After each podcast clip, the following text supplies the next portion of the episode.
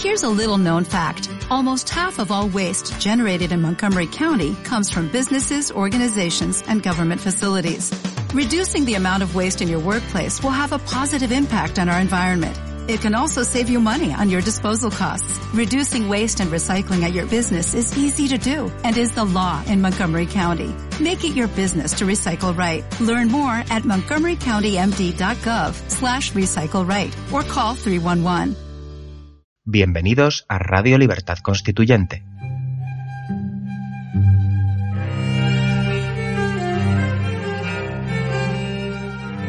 Están escuchando El Factor Republicano, un programa de la serie Nuestros Fundamentos.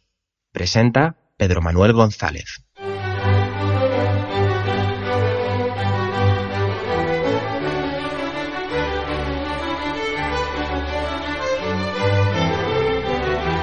Muy buenos días, queridos amigos. Bienvenidos a otro programa más de nuestros fundamentos eh, de Radio Libertad Constituyente.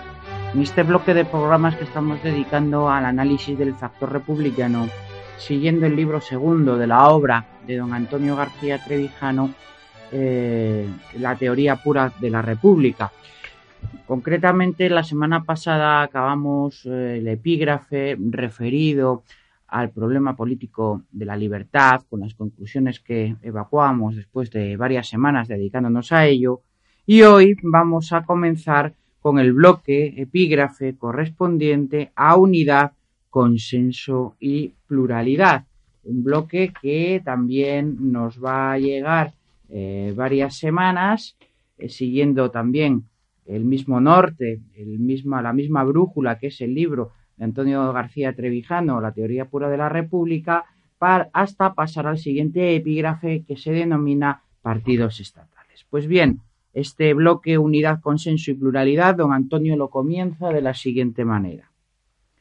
Los tipos, los distintos tipos de pasiones colectivas que causan angustia social producen tendencias a diferentes clases de agrupamiento. El miedo se une bajo las dictaduras de partido, el pavor reina en la soberanía de uno, el temor en la de varios. Al pánico generalizado en la sociedad lo sofoca a la tiranía. El recelo mutuo asocia las oligarquías en el consenso. Las guerras necesitan generalísimos, la paz subsiguiente generales. Los partidos estatales son el generalato de la victoria que de Estados Unidos creó en Europa para los partidos derrotados por el nacionalismo. Donde hay mando de generales civiles, la pluralidad social no se traduce en pluralidad política.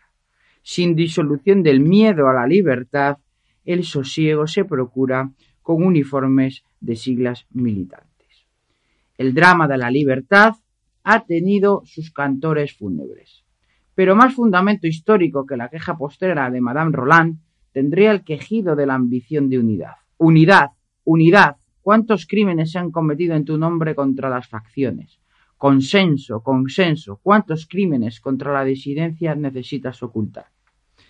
Vemos como don Antonio en esta introducción al problema, al tema que estamos tocando, unidad, consenso y pluralidad, ha hecho mención a ya dos de ellos, a la unidad y al consenso, todos ellos basados en ese miedo a la libertad, en las auténticas servidumbre voluntaria. El ejemplo palmario de cómo cristaliza esta eh, situación por el miedo de unidad consensuada es la transición española del 78.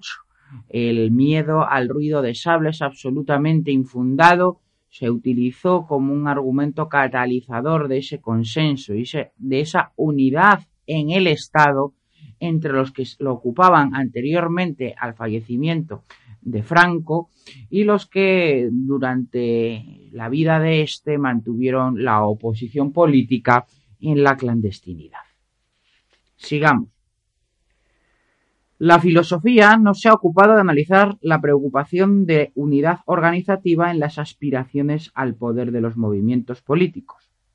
Ha creído ese tipo de unidad no es susceptible de ser teorizado o ideado, por depender de las circunstancias concretas que dictan en cada caso las estrategias unitarias. La reflexión política, limitada a distinguir entre unidad de organización y unidad de acción, entre distintas organizaciones, ni siquiera ha vislumbrado que lo cuestionable no es el modo de conseguir la unidad, sino la unidad misma en tanto que bien político deseable.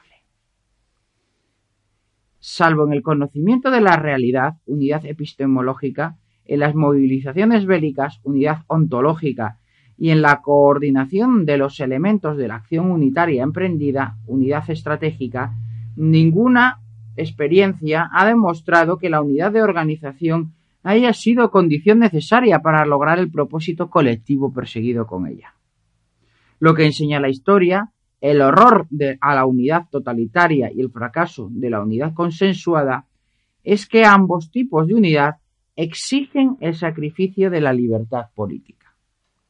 Salvo la inconsciente unidad nacional, la unidad política es en sí misma un crimen ideológico. El pluralismo no puede ser suprimido por la unidad de los actores, ni siquiera en la fase constituyente de la libertad política. La constitución del consenso predetermina la no libertad de lo constituido con lo consensuado. Un prejuicio vulgar, como el de los mitos fundadores, considera que la unidad constituyente, la que debe fijar las reglas de juego, al dar existencia libre al cuerpo político, alcanza la categoría de unidad ontológica, como la unidad nacional determinada por la historia. Pero esta idea y esta compasión son incongruentes.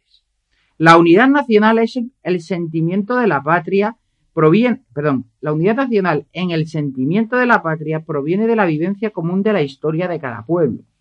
Está don Antonio distinguiendo aquí la diferencia entre esa unidad ontológica eh, de lo que nos viene dado como hechos, eh, no de la voluntad, sino de la mera existencia, y la unidad en la acción política eh, o, en, la, o en, la, en, el terreno de lo político, incluso de lo prepolítico, porque está hablando de la materia eh, constituyente como hechos que sí dependen de la voluntad. Respecto a la unidad nacional, dice don Antonio, que no está ligada a voluntad alguna de hacer la nación, como pretenden los nacionalismos, sino a la inteligencia de entenderla y aceptarla como algo dado por una historia singular distinta a la de otros pueblos. Si la unidad nacional se organiza como sentimiento, hay fascismo. Si la, unidad de organización no es fruto de la inteligencia de un universal concreto, sino de la voluntad de eliminar las diferencias ideológicas por miedo a la libertad política mediante la equiparación del uno al todo, con violencia institucional o con el fraude del consenso. El origen del mito de la unidad está en el inmovilismo y la permanencia del ser en la metafísica de Parménides, que opuso la virtud y certeza de lo uno a la ilusión de lo múltiple, que es el reino de lo opinable. Este mito conservador se repite en el idealismo platónico, donde se halla la reflexión que permite comprender el totalitarismo de la unidad. La idea realiza la unidad de lo múltiple, pues recoge y concentra la multiplicidad. Pero la dialéctica de la unidad en materia política no ha podido salir de ese círculo viciado sin prescindir de la libertad. Por eso, aunque la idea de unidad política proceda de la experiencia, la historia del terror revolucionario y la catástrofe nacionalista del siglo XX la condenan. La fuerza psicológica del mito de la unidad es tan grande, tan extendida, la creencia de que la unión hace la fuerza, que incluso llega a ser dogmática en los movimientos de liberación nacional. Lo que pueda parecer obvio, no lo es. Pues sería antinatural que para llegar a esa unión se tuviera que transigir sobre los principios y valores de la fórmula constitucional garantista del pluralismo político. La unidad constituyente causa unidad en lo constituido. Salvo en la guerra contra un enemigo exterior, ningún movimiento de liberación ha traído consigo unidad, la unidad política interior. ¿Cómo esperar que formaciones con ideas contrarias renuncien a las diferencias que dan carácter a sus existencias? ¿Cómo pedirles que dejen de ser lo que son? En el concepto de unidad política hay que distinguir entre la unidad de los gobernados en su dimensión nacional, la unidad de los, la unidad de los gobernantes constitutiva de la clase política y la unidad de los aspirantes a gobernar, siempre divididos en ideologías de poder. La primera exige la máxima aceptación por la sociedad de la forma de Estado y gobierno. La segunda separa a la clase gobernante de la gobernada. Y la tercera es una contradicción lógica y política. La vocación de gobernar no solo excluye otras ambiciones de poder, sino que divide la unidad, la unidad social en partidarios. La propia esencia del partido político presupone la pluralidad. Por eso se llaman partidos, naturalmente, de partir. Está partida la clase política. La unidad política, sin enemigo exterior, es un mito tan irrealizable como no deseable, por ser negativo o contradictorio de la libertad y de la verdad. Pues muy bien, queridos amigos, vamos a hacer una pequeña pausa para asumir estos conceptos que estamos viendo y continuamos dentro de un minuto.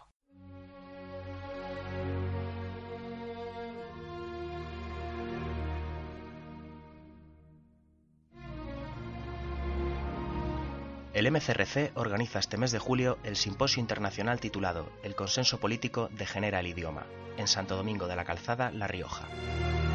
Del 21 al 23 de julio de 2017 se reunirán algunos de los colaboradores e intelectuales más cercanos al MCRC.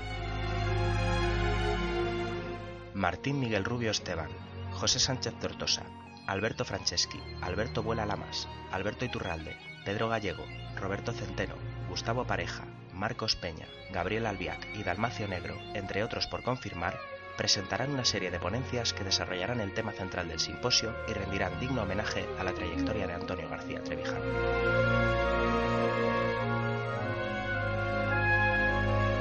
Infórmate e inscríbete en la página web del evento simposio-mcrc.es.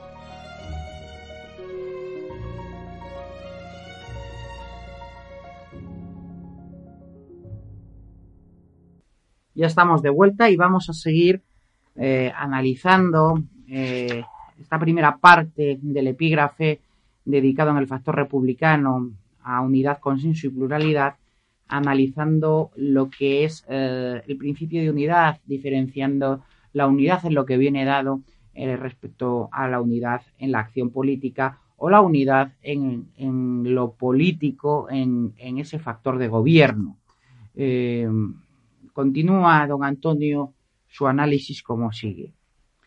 Las tácticas de unión ciudadana, en tanto que inspiradas en la libertad política, solo son concebibles en momentos de liberación global si, y solo si, los impulsores y promotores del movimiento unitario carecen de ambiciones de poder y son creídos por ser veraces. Fenómeno hasta ahora inédito, pero incluso en ese caso la necesidad de saber qué tipo de forma de Estado y de gobierno sustituirá al que provoca la sublevación, hace imposible la unidad de la oposición. Esta carencia de programa mínimo único la sufrieron en sus carnes los dirigentes de la resistencia clandestina al fascismo y en su alma los opositores democráticos que permanecieron leales a la causa pacífica de la ruptura democrática contra el traidor y costoso oportunismo de la reforma pactada en nombre de una falsa unidad. Aquí ya extrae don Antonio una, una consecuencia.